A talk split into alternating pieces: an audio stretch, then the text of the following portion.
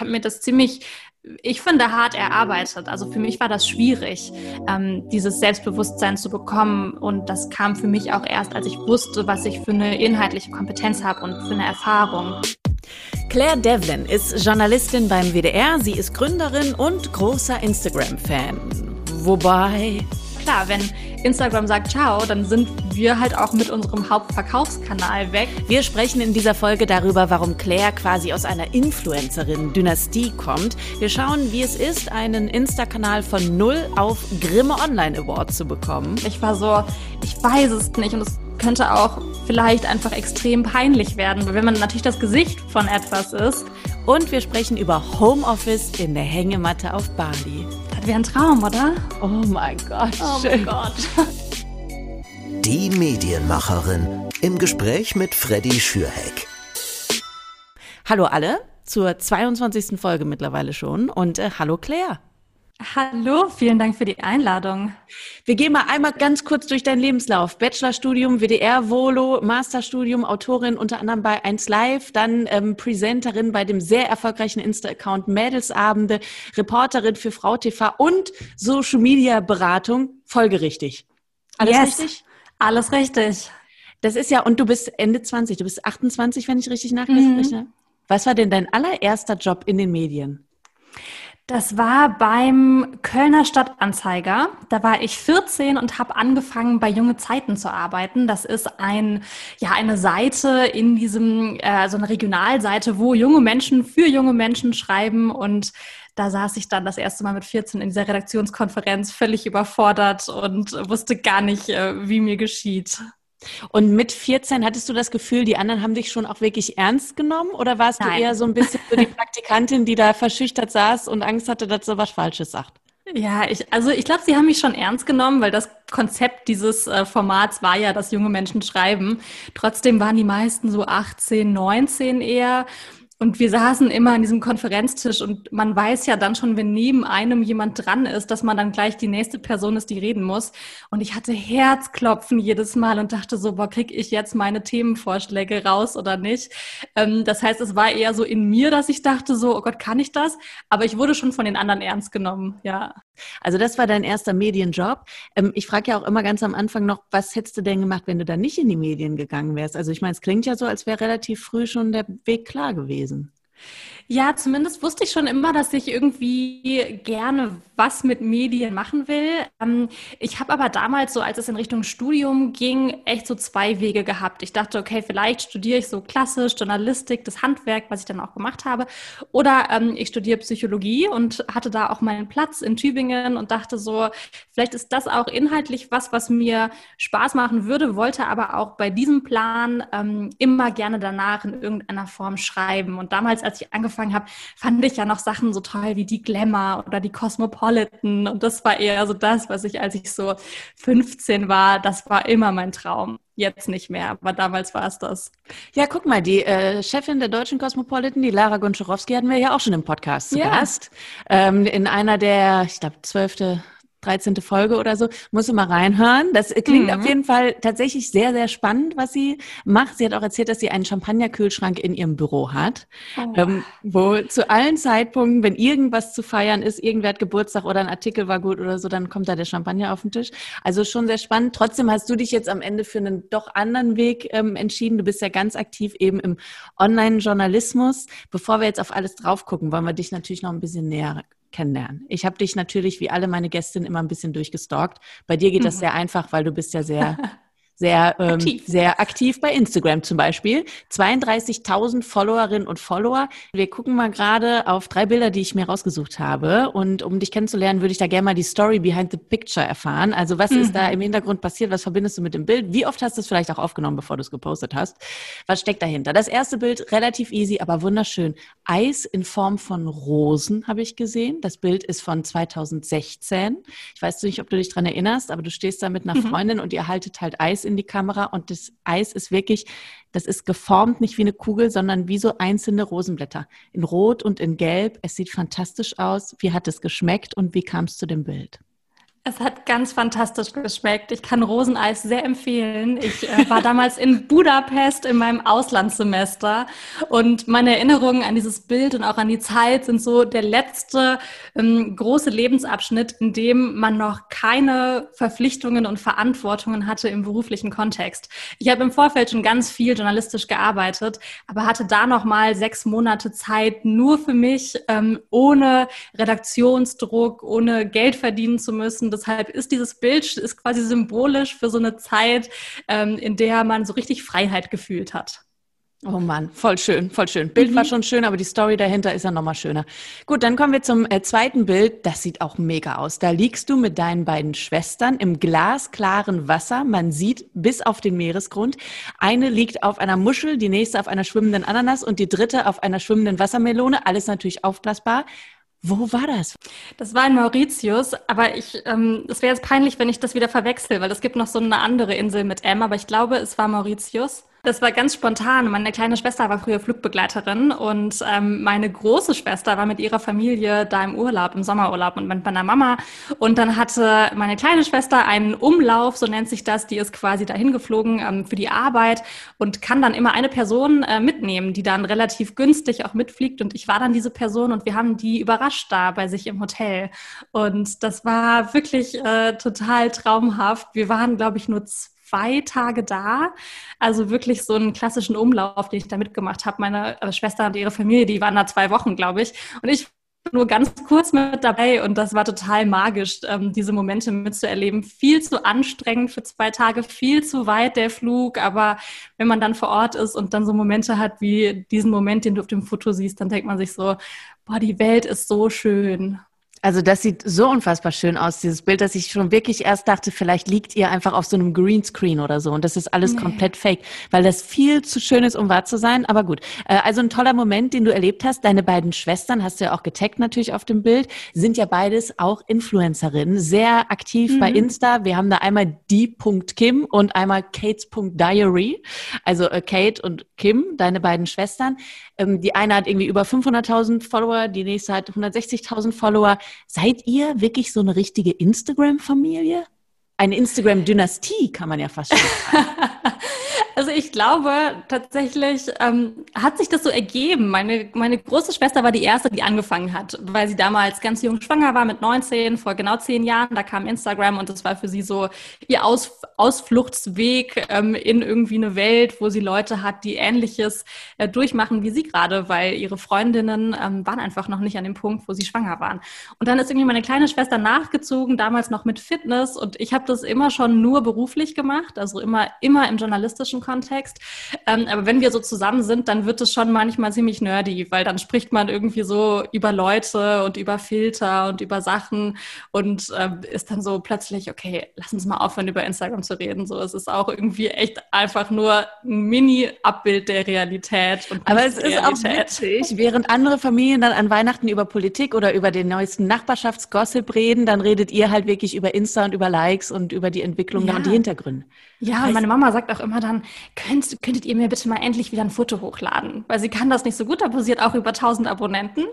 Ähm, aber postet sehr, sehr wenig. Immer okay. nur wir. Ich finde sowieso interessant, wie die Eltern immer so mitmischen bei den ganzen Social Media Sachen. Mein Papa sagt auch immer, ähm, nee, Freddy, ich bin bei dir immer up to date. Ich verfolge ja dein Instagram. So, mhm. also ich weiß immer, was du tust, wo ich mir immer denke, irgendwie auch niedlich und irgendwie gleichzeitig auch ein bisschen traurig. Und dann denke ich mir immer, ich muss öfter wieder bei Papa anrufen, dass Absolut. er nicht so ein Gefühl haben muss, er muss immer bei Insta gucken, was seine Tochter macht.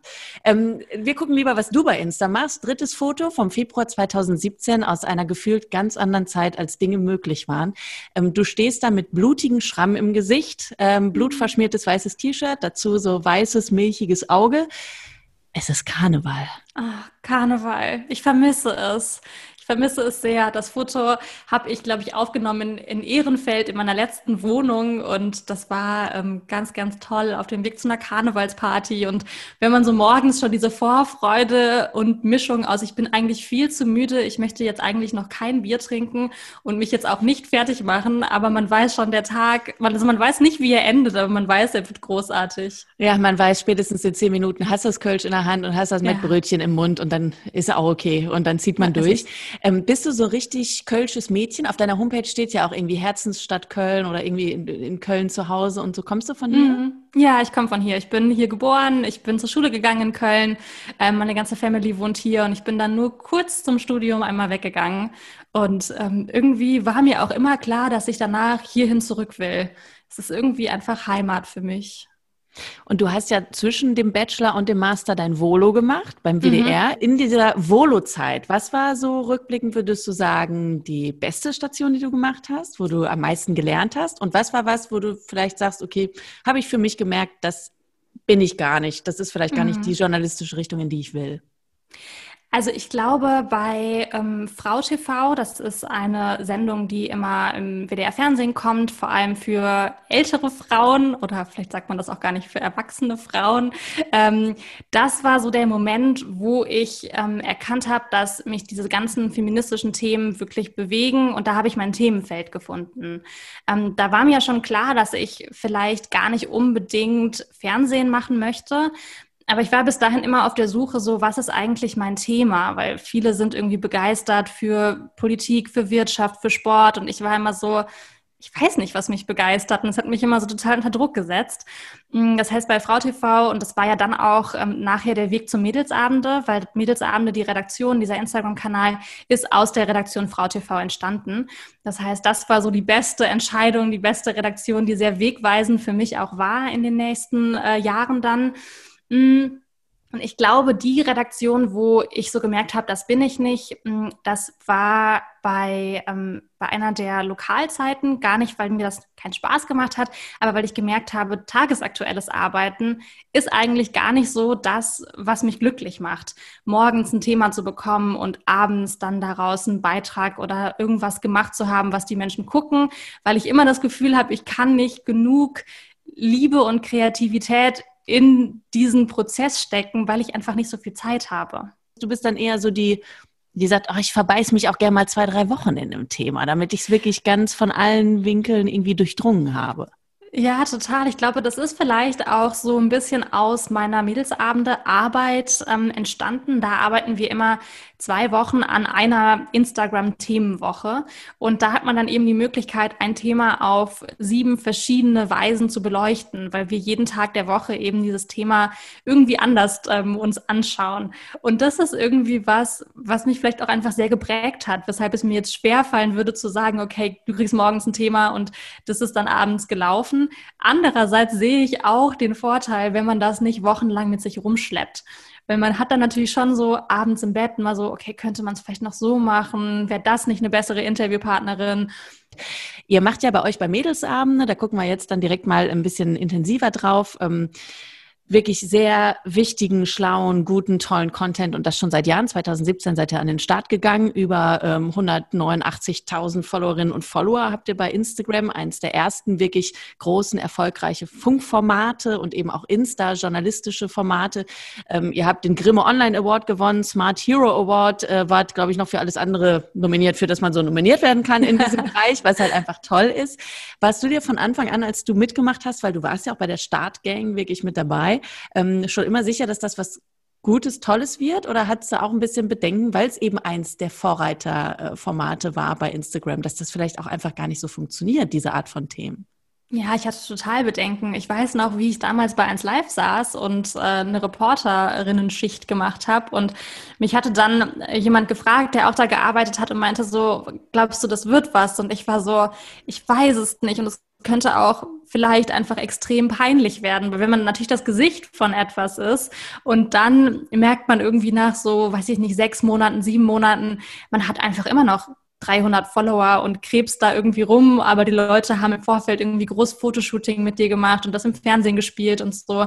Und ich hatte total Sorge, dass das nicht funktioniert, weil wir keine Kanäle hatten, an denen wir uns wirklich orientieren konnten. Und uns wurde auch immer abgeraten, das mit mehreren Präsenterinnen zu machen. Das war immer klar, es muss eine Person machen. Und ähm, das wäre, glaube ich, nicht möglich gewesen, außer man gibt sein Leben auf. Aber ich war auf gar keinen Fall sicher, weder dass äh, das Thema funktioniert, noch dass Journalismus auf Instagram wirklich funktionieren kann. Ihr macht ja thematisch, wir haben es gerade schon angerissen, sehr viel feministische Themen. Es geht um andere aufklärerische Themen. Es geht um Antirassismus. Es geht um Body Positivity. Also ganz, ganz viele wichtige Sachen, die ihr ansprecht. Ähm, war bei den ganzen Themen, für die du dann eben auch dein Gesicht hergehalten hast, auch schon mal was dabei, wo du dich ja, ich sage jetzt nicht unwohl gefühlt hast im ersten, ähm, in den ersten Gesprächen oder so vielleicht, sondern eher so, wo du rauskommen musstest aus deiner Comfortzone, wo du dachtest, okay, gut, also über zum Beispiel ähm, äh, Krankheiten im Intimbereich, Mensch, das hätte ich jetzt nicht gedacht, dass ich mhm. dafür mal irgendwie jetzt vor der Kamera stehe. Hm, ich glaube, ich bin da relativ äh, schambefreit. Ähm, ich hatte einen Moment, das ist echt schon eine Weile her, relativ am Anfang, da hatten wir das Thema Lust und Selbstbefriedigung. Und da war ich dann bei einem Masturbationsworkshop mit irgendwie 10, 15 anderen Teilnehmenden und wir mussten da zusammen wirklich Praxisübungen machen. Und ich glaube, an dem Morgen, als ich in Berlin aufgebrochen bin in diese Altbauwohnung, dachte ich mir nur so, warum, warum tust du dir das jetzt gerade an? Und warum gehst du jetzt gleich dahin und ziehst deine Hose aus und setzt dich da in die Reihe mit irgendwie 15 anderen Leuten und versuchst irgendwelche Stellen in deinem Körper zu finden? Ich glaube, das war so der Punkt, wo ich dachte, okay, das hätte ich wahrscheinlich nicht gemacht, ohne dass ich das für das Medium gemacht hätte oder ohne diesen journalistischen Hintergrund. Aber sonst ähm, habe ich das Gefühl, dass ich eigentlich immer ganz gut durch die Wochen komme. Wenn ich dann aber rückblickend schaue, okay, worüber hast du letztes Jahr gesprochen und dann irgendwie über Pornos und über das und das, bin ich schon so, okay, anscheinend hast du dir damals darüber keine Gedanken gemacht. Wenn ich es dann nochmal mir anschaue, bin ich so, ja, aber gut, dass ich mir damals keine Gedanken gemacht habe.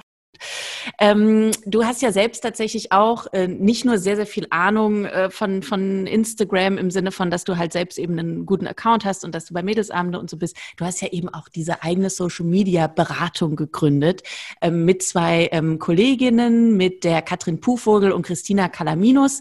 Wann habt ihr das beschlossen, dass ihr das machen wollt und was macht ihr da genau? Ähm, wir waren 2000 und 19 ähm, auf einem Konzert und haben irgendwie im Auto darüber gesprochen, wie können wir eigentlich das, was wir machen, was wir wissen und was wir können, nutzen, auch abseits dieses ganzen journalistischen ähm, Kontextes, in dem wir arbeiten, um uns noch ein zweites Standbein aufzubauen, um vielleicht irgendwann die Flexibilität zu haben, auch nicht von einem Ort arbeiten zu müssen, sondern von überall arbeiten zu können. Und dann haben wir ganz stupide überlegt und uns gefragt, was können wir eigentlich? Und dann kamen wir darauf, dass wir gesagt haben, okay, wir können irgendwie Instagram und wir können Storytelling und wir wissen, wie man Content erstellt. Das haben wir in unserem Studium gelernt und in der, im, im, Berufs-, im, im, Berufsleben. Und ähm, dann kamen wir auf diesen zweiten Punkt, wie können wir von irgendwo arbeiten und müssen nicht vor Ort anwesend sein und kamen dann darauf zu sagen, lass uns ein Produkt entwickeln, was skalierbar ist. Das heißt, was wir ganz oft verkaufen können und vor allem verkaufen können, ohne dass wir physisch unsere Zeit gegen Geld tauschen.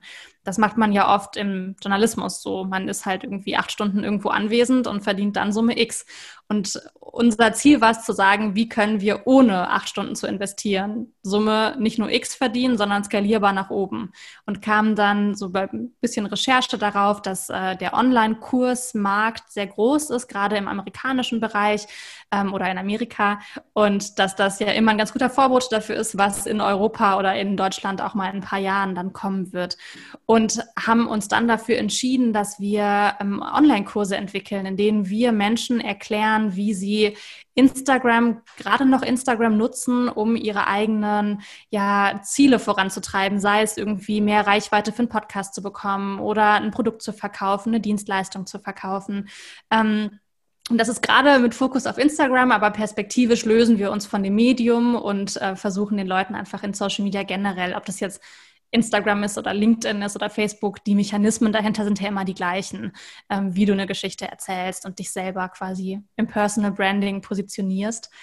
Und das machen wir als Hauptstandbein und nebenbei machen wir noch ein paar Workshops, aber vor allem die Online-Kurse.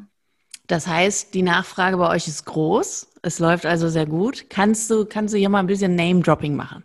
Irgendwer, wo wir dann alle sagen, ach was, die Claire hat Nike beraten oder so. Hm, also wir dürfen tatsächlich viele Namen gar nicht nennen, aber so, wenn man, ähm, also sind dann auch eher so zum Beispiel Großkanzleien, die werden jetzt gar nicht auf der coolen Ebene, so dass man sagt, okay, äh, die kennt jetzt irgendwie meine Schwester. Das wäre wahrscheinlich gar nicht so. Aber es sind dann halt in diesem Bereich wirklich große Unternehmen oder zum Beispiel ähm, kennen jetzt vielleicht auch einige sowas wie Captain and Sun, die so Sonnenbrillen und ähm, Rucksäcke und so machen. Das ist dann auch eher so eine Instagram-Marke, die da sehr groß sind, aber vielleicht so im Unternehmenskontext noch nicht so groß.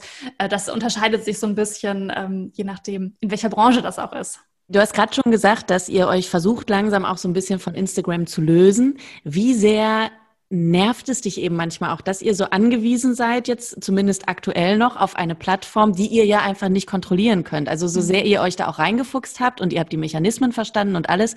Aber wir wissen alle, wenn die in Amerika entscheiden, morgen funktioniert Instagram anders oder übermorgen machen wir es vielleicht dicht oder so, dann steht ihr da so. Und dann hast du dir zwar ganz, ganz, ganz viel aufgebaut, aber was, was ist dann? Also nervt dich das manchmal, diese Abhängigkeit von der Plattform? Ja, total.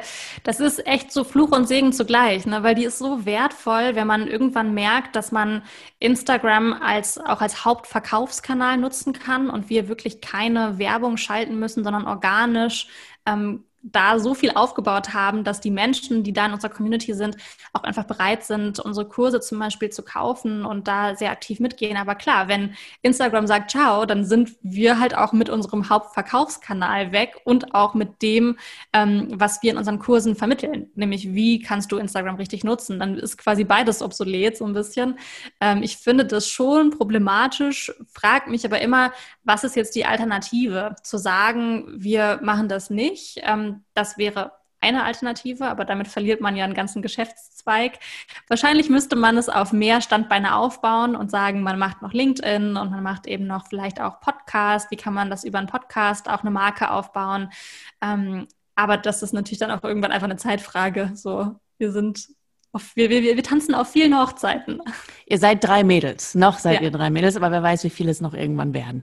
Ähm, ja. Du hast gerade schon gesagt, es ist eben ein richtiger Geschäftszweig von euch. Ist dann da auch manchmal Angst mit im Spiel, dass man sich denkt, okay, gibt zwar viele geile Vorteile, die man so hat als freie Journalistin, als äh, ne, so wie du jetzt mit, mit fünf Projekten gleichzeitig so ungefähr und gleichzeitig hm, sehnt man sich manchmal nach so einem ganz soliden Ding, morgens hin, abends nach Hause und jeden Monat das gleiche Geld auf dem Konto? Ja, ich glaube, wenn ich ehrlich gesagt, wenn ich mir darüber so viele Gedanken mache, dann denke ich das schon, aber gar nicht wegen der Sicherheit, sondern eher, weil ich das echt ähm, herausfordernd finde, keinen Feierabend zu haben. Ähm, gerade mit dem eigenen Unternehmen dann und den Themen aus dem journalistischen Bereich hat man halt so eine sehr toxische Kombination aus, man macht sich immer darüber Gedanken, dass man seine Mitarbeiter bezahlen muss, dass man äh, hier noch was ist und dann noch die Steuer und dann ist hier aber auch noch die Brustkrebs-Interviewpartnerin und so weiter.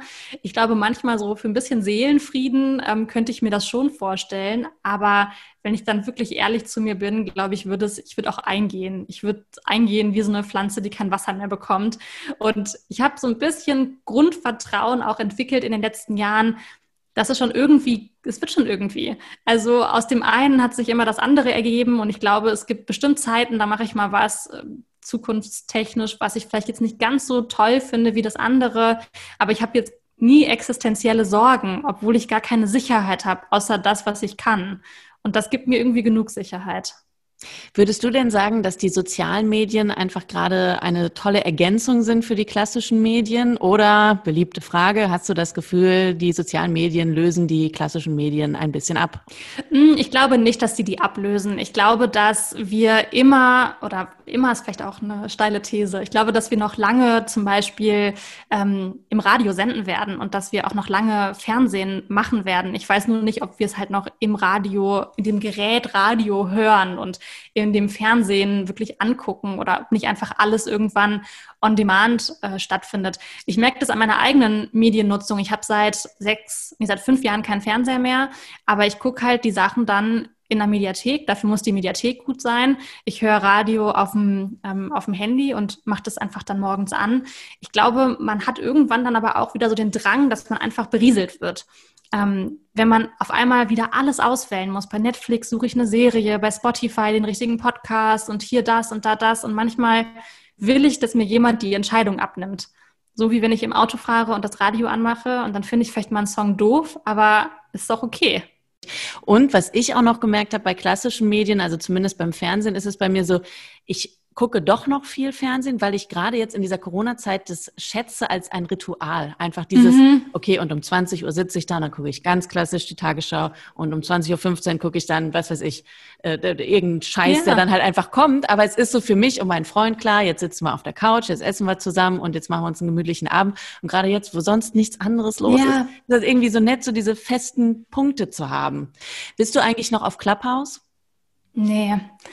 Ich habe das, also ich habe diesen Hype natürlich sehr gefühlt und ich war voll on fire in den ersten Tagen ähm, und habe auch echt ein paar Talks selbst ge gehostet. Ich weiß gar nicht, wie das heißt, ja, gehostet. Ich habe auch ein paar teilgenommen, aber gar nicht, weil ich das Konzept nicht doof finde, aber meine ähm, soziale Medienkapazität ist erschöpft. Ich kann nicht noch eine Plattform bedienen. Ich, ich komme schon an meine Grenze mit LinkedIn, ähm, weil ich mir denke, ich, ich weiß nicht mehr wann und ich kann das nicht so, also in gewisser Form ist es natürlich mein Job, aber es soll auch ein bisschen Spaß machen. Und wenn Clubhouse dann irgendwann zu diesem Punkt wurde, dass man sich dachte, ich muss da jetzt einschalten, ich muss da jetzt noch was machen, habe ich gedacht, nee, das ist es irgendwie nicht wert. Ganz ähnlich. Ich war am Anfang ähm, ganz on fire, so an dem ja. ersten Wochenende, wo auf einmal diese Mails rumging. Erst habe ich es nicht mitbekommen. Und dann hat mir irgendwie sonntags meine Freundin Kada nur geschrieben, ja, bist du auch bei Clubhouse, kannst du mich einladen? Und dann habe ich es erstmal gegoogelt. Und dann habe ich an dem Abend, irgendwie so eine halbe Stunde später zu meinem Freund gesagt, weißt du was? Ich gehe da jetzt zu Clubhouse und ich werde jetzt verdammte Clubhouse-Influencerin, weil ich habe keinen Bock, bei jeder sozialen Plattform immer die Letzte zu sein und immer mit der Ausrede, ah ja, das ist ja eigentlich auch nichts für mich. So bei Insta war ich erst lange nicht, weil ich immer gesagt habe, naja, so schöne Fotos, das ist irgendwie nichts für mich. Mhm. TikTok, nee, so tanzen, das ist nichts für mich. Und dann Clubhouse, eine Plattform, wo man einfach nur redet. Scheiße, das ist was für mich und jetzt muss ich verdammt nochmal mit ganz vorne dabei. Und dann habe ich wirklich die ersten fünf Tage, ich war jeden Tag in irgendwelchen Talks drin, ich habe auch teilweise selbst gehostet, hatte dann relativ schnell auch über 1000 Followerinnen und Follower irgendwie nach anderthalb Tagen und dachte, ja, es läuft, es läuft. Aber so ehrlich gesagt, nach einer Woche hatte ich schon keinen Bock mehr, weil ich gemerkt ja. habe, dass sich alle Diskussionen wiederholen.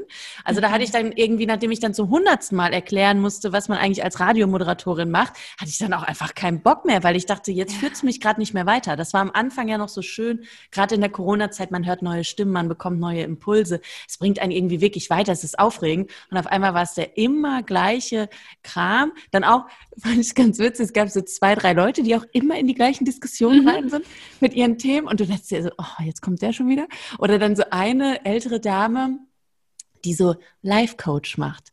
Und das ist gar nichts gegen Life-Coaches, aber egal welches Thema war, sie kam irgendwann, ich nenne sie jetzt mal Brigitte, und dann fing Brigitte an als Speakerin. Ja, ich wollte erst mal sagen, vielen Dank, ähm, dass ihr mich hochgeholt habt, äh, dass ich jetzt in der Diskussion bin. Ähm, ich mache ja auch so Life-Coaches und das, das passt, was ihr gerade gesagt habt, passt sehr gut zu meinem Programm. Also ich biete es halt an, dass wir so zwei Tage lang und bla. Und dann wollten die sich halt verkaufen. Nee, also ich bin neulich nochmal so aus Spaß rein und dachte so, ist das jetzt wirklich tot? Oder kommt da noch was? Weil ich habe irgendwie diese Benachrichtigung immer noch im Push-Modus und bekomme da immer noch viel.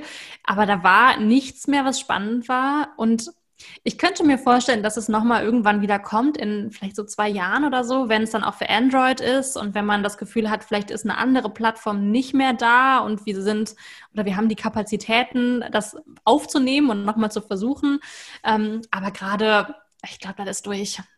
Ja, ich glaube auch, dass also der der Mechanismus dahinter, das ist ja ganz spannend und ich habe auch direkt ähm, in den ersten Tagen natürlich viel mit Kolleginnen und Kollegen drüber gesprochen. Habe immer gesagt, wenn man zum Beispiel das ganz easy da einstellen könnte, dass ich meinen Podcast jetzt eben zum Beispiel bei Clubhouse aufnehme und während der Aufnahme dann auch die Leute dazukommen können, Fragen stellen können und so weiter und ich das hinterher dann aber auch wirklich runterladen kann und dann mhm. wieder nochmal, also dass es halt auch wirklich abrufbar bleibt, dann finde ich es irgendwie ganz spannend. Aber an dem Punkt sind sie. Ist halt. noch ein, einfach noch zu wenig, ne? Ja. Und ich fand, es hat mich dann auch einfach irgendwie genervt, dass dann da irgendwelche irgendwelche Leute waren, die sich dann so ein bisschen zu schade, glaube ich, auch waren für Instagram Live-Videos ähm, und dann diese ganzen Business Talks auf einmal bei Clubhouse stattgefunden haben und die Politiker und ich war dann irgendwann so, irgendwie nervt es. Ja, man war irgendwie schnell genervt. Aber trotzdem war es interessant, dass es aufgekommen ist und es hat zumindest ja. so ein paar Tage lang die Stimmung erhellt in einer Lockdown-langweiligen Zeit. Deswegen ja, zumindest für so die, die einen, äh, die, die einen Login hatten, ne? Ja, ja die, die ihre Einladung bekommen haben. Ja. Ähm, wenn du Feierabend hast, wir haben ja gerade schon drüber gesprochen, ist natürlich schwierig bei dir irgendwie so diese Grenze zu ziehen zwischen Arbeit und Freihaben. Und dann vor allen Dingen noch, also ich meine, wenn wir ehrlich sind, wenn wir alle frei haben, hängen wir ja gerade am Handy in den sozialen Medien. Bei dir ist das dein Job. Machst du das dann noch abends oder machst du dein Handy bewusst aus? Ähm, ich mache mein Handy nicht aus, aber ich versuche schon bewusst nicht mehr in meinen, ähm, also sowohl bei Mädelsabenden nicht mehr reinzugehen, als auch bei Folgerichtig nicht mehr bei Instagram reinzugehen. Wir kommunizieren gar nichts Berufliches über WhatsApp, sondern alles nur noch über Slack und so. Also wir haben versucht, so viel Kommunikation und ähm, Push-Nachrichten wie möglich auszuschalten, die irgendwas mit Beruf zu tun haben. Das finde ich auch schon wichtig. So, die Gedanken kann man natürlich nicht abschalten. Das klappt dann mal besser, wenn man irgendwie zum Sport geht oder so oder rausgeht. Mm, und wir versuchen ganz bewusst, gerade auch weil meine folgerichtig Mädels auch meine Freundinnen sind, dass wir sagen, wenn wir uns nach Feierabend treffen, dass wir nicht darüber reden. Weil man kommt so schnell da rein, dass das das einzige Thema ist, was man hat. Und man ist ja noch so viel mehr als sein Berufsleben. Das mache ich mit meinem äh, Kollegen Benny Bauerdick, mit dem ich bei 1 Live zusammen moderiere, tatsächlich auch so, dass wir, waren schon bevor wir zusammengearbeitet haben, sehr, sehr gut befreundet und jetzt seitdem wir auch zusammenarbeiten immer so viel, machen wir das auch so, dass wenn wir uns abends treffen, wir zu irgendeinem Zeitpunkt bewusst sagen, so, jetzt ist die Arbeit rum und da reden wir nicht mehr drüber. Und das ist am Anfang erst so ein bisschen komisch, dass man das wirklich verbalisieren muss, aber es muss man manchmal, weil sonst... Ja, voll und wenn wir ganz ehrlich sind, gerade so Diskussionen abends um die Arbeit, man, es bringt einen ja auch nicht weiter. Das ist ja nicht so, dass das jetzt der fruchtbare Boden ist, wo dann neue Ideen Nein. entstehen, sondern man verliert sich dann in Gemecker über irgendwas ja, oder so und steigert sich dann, ach komm, Leute, also manchmal muss man auch durchatmen. Ja. Ähm, ich habe hier im Podcast auch schon die Dani Woltewitsch äh, zu mhm. Gast gehabt, die ja Mädelsabende mitgegründet hat damals, Formatentwicklerin bei Funk. Es war auch super spannend, was sie alles erzählt hat, äh, eben als Online-Journalistin. Sie sagte mir aber tatsächlich auch, dass sie manchmal das Gefühl hat, ähm, dass sie als junge Frau, und ich kann es auch nachvollziehen, nicht ganz ernst genommen wird in verschiedenen Runden. Gerade wenn sie irgendwie ein neues Format gepitcht hat oder so und sie meinte, sie kommt dann mit ihrem männlichen Kollegen da rein. Teilweise hat sie sich die Sachen überlegt, aber so in der Runde, in fremden Runden vor allem, wird dann er dann halt angeguckt und sie ist so ein bisschen die in Anführungszeichen Assistentin. Wie ist das bei dir, wenn man so jung ähm, so viel schon macht, so viel Verantwortung auch trägt, eben ein eigenes Unternehmen hat? Wirst du immer ernst genommen oder hast du auch manchmal das Gefühl, ähm, wie Dani, die so schön sagte, manchmal muss ich die Eier erstmal auf den Tisch legen und denen mhm. zeigen, äh, wer hier das Wissen hat? Ähm, ja, also ich, ich habe schon eine krasse Veränderung gespürt zwischen damals, zum Beispiel im Volo, wo ich das total belastend fand. Dass, da war ich wirklich immer das kleine blonde Mädchen. Und ich klinge jetzt ja auch irgendwie nicht besonders alt und das waren dann so Sachen, dass ich mir dachte, in den Konferenzen, man wird da natürlich auch sehr schnell wegen seines Äußeren irgendwie abgestempelt und für sehr jung und vielleicht noch Anfängerinnen so in, in, so in so eine Ecke gestellt. Mittlerweile ist das so, dass die Leute mir ja nicht ansehen, was ich alles schon gemacht habe. Und wenn ich nicht mit den Leuten spreche, sondern nur irgendwie in den Raum komme, dann glaube ich, ähm, ist es immer noch so, dass viele Leute mich unterschätzen. Ich versuche immer, wenn man dann ins Gespräch kommt, schon zu zeigen, dass ich das auch kann. Aber mittlerweile ist es mir auch zu blöd, bewusst so zu tun und Sachen zu droppen, nur damit die Leute mich jetzt ernst nehmen. Weil ich denke mir so, ich habe keinen Bock, mich jedes Mal zu beweisen. Ähm, ich bin halt so, wie ich bin und ich habe tatsächlich in meinem Umfeld auch ganz wenig mit Leuten zu tun, ähm, wo ich in diesen Konflikt geraten könnte. Gerade jetzt im Journalistischen arbeite ich in einer sehr weiblichen Redaktion. Ähm, da sind die Themen tatsächlich und alles, was ich da anbringe und sage, da sind wir auf einem total ähm, schönen Arbeitsklima. Ich glaube, das würde sich ändern, wenn ich die Redaktion wechsle. Und wenn dann da vielleicht wieder irgendwie Männer am Tisch sitzen und man seine Themen vorschlägt und die nicht ähm, durchgewunken werden, weil alle verstehen, dass das eine Relevanz hat. Bei Folgerichtig tatsächlich merke ich, dass es uns ähm, gut tut, dass wir drei junge Frauen sind. Ich habe das Gefühl, dass wir oft ähm, so ein bisschen trotzdem noch unterschätzt werden, aber dann relativ schnell, wenn die Leute sich unsere Website angucken oder mit uns im ersten Zoom-Call sind, dass wir dann überzeugen können, aber auch vielleicht mit so einer naiven Lockerheit, weil wir die, die Dinge einfach nicht ganz so ernst nehmen, aber trotzdem kompetent sind. Ähm, wie sieht's denn bei dir aus jetzt mit ähm, Mädelsabende, ähm, wo ihr ja eben auch über solche Themen zum Beispiel immer wieder sprecht? Wie wichtig ist es dir eben auch Vorbild zu sein für andere junge Frauen, dass eben auch die ähm, souverän, selbstbewusst Dinge anpacken und sich eben nicht kleinreden lassen oder den, den eigenen Wert irgendwie kleinreden lassen?